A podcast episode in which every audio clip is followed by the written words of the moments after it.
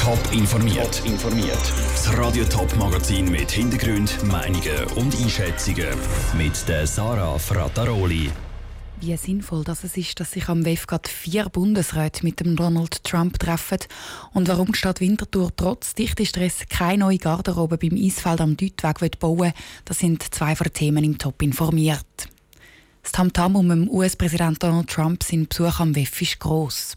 Am Flughafen Zürich versammeln sich nächste Woche Dutzende Planespotter, um ein Foto von der weltberühmten Air Force One ergattern.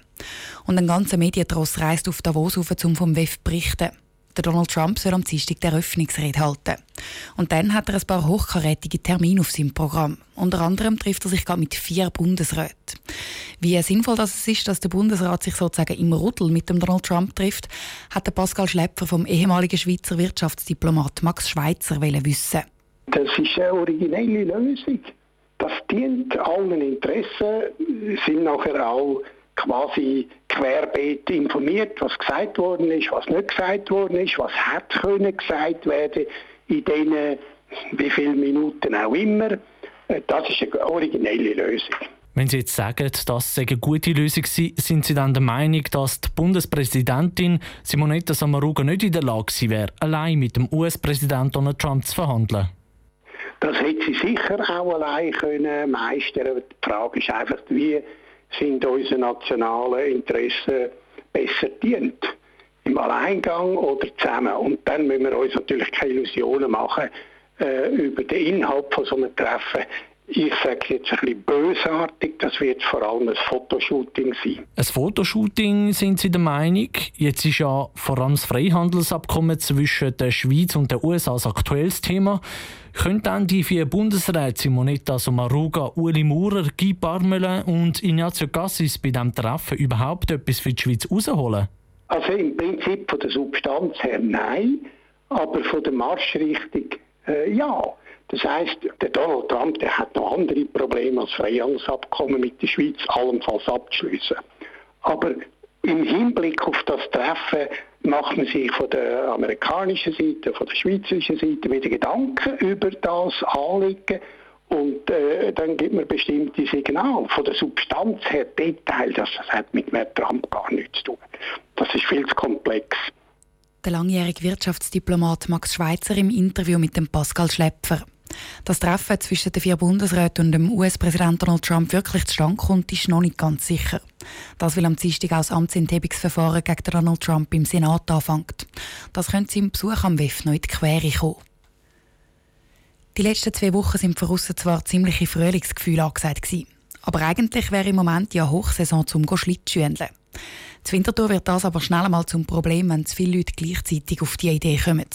Wer in der Garderobe vom Eisfeld am Deutweg noch ein Schliessfach verwünscht, der kann von Glück reden. Darum hat der Winterthurer Stadtrat jetzt entschieden, bei der Eishalle zu Winterthur muss sich etwas ändern. Vivien Sasso. Schon vor zwei Jahren haben verschiedene Winterthurer Gemeinderäte gefordert, dass das Aussenfeld bei den Eishallen am Deutweg überdacht wird und dass mehr Garderoben gebaut werden. Jetzt ist klar, der Winterthurer Stadtrat will dem Wunsch von deren Überdachung in den nächsten Jahren nachgehen, weil das unter anderem auch aus Umweltschutzgründen Sinn mache.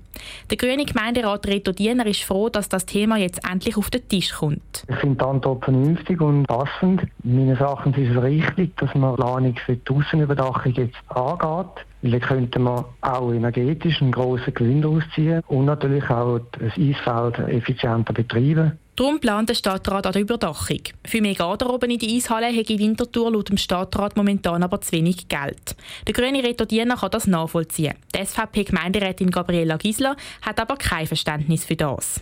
Nur das eine machen und das andere nicht geht nicht. Und trotzdem muss man sagen, wenn schon, dann schon lieber einmal den Fokus auf die deckte Ausseisfeldanlage stellen. Und ich denke, da müsste man Forscher das Ganze an die Hand nehmen und halt dann auch eine Abstimmung provozieren. Und dann weiß man auch, woran das man ist. Es störe sie, dass der Stadtrat das erst in den nächsten Jahren will angehen. Ihrer Meinung nach soll bei dem Thema so bald wie möglich die Bevölkerung mit einbezogen werden.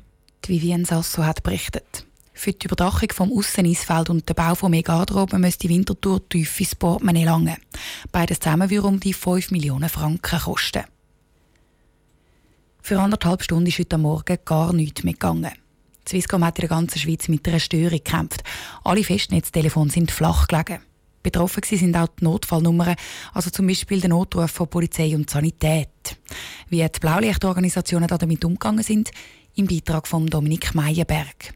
Vom Morgen um 10 Uhr bis um 20 Uhr hat man nicht mehr telefonieren. Betroffen war die Festnetztelefonie von Swisscom, bis auf ein paar wenige Ausnahmen in der ganzen Schweiz.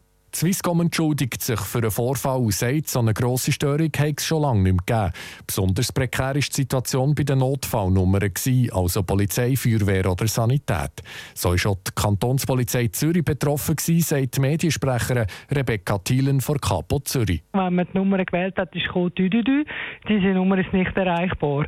Und wir haben dann aber auch sehr schnell gemerkt, dass es äh, eigentlich vom Mobiltelefon aus einwandfrei funktioniert. Dementsprechend haben wir dann relativ schnell eine Meldung abgesetzt über Twitter, um die Bevölkerung über das Problem aufmerksam zu machen. Was, wenn die Notfallnummer nicht mehr geht? Wie Rebecca Thielen gesagt hat, haben auch andere Blaulichtorganisationen per Twitter oder über ihre Webseite eine Handynummer aufgeschaltet und so auf das Problem aufmerksam gemacht.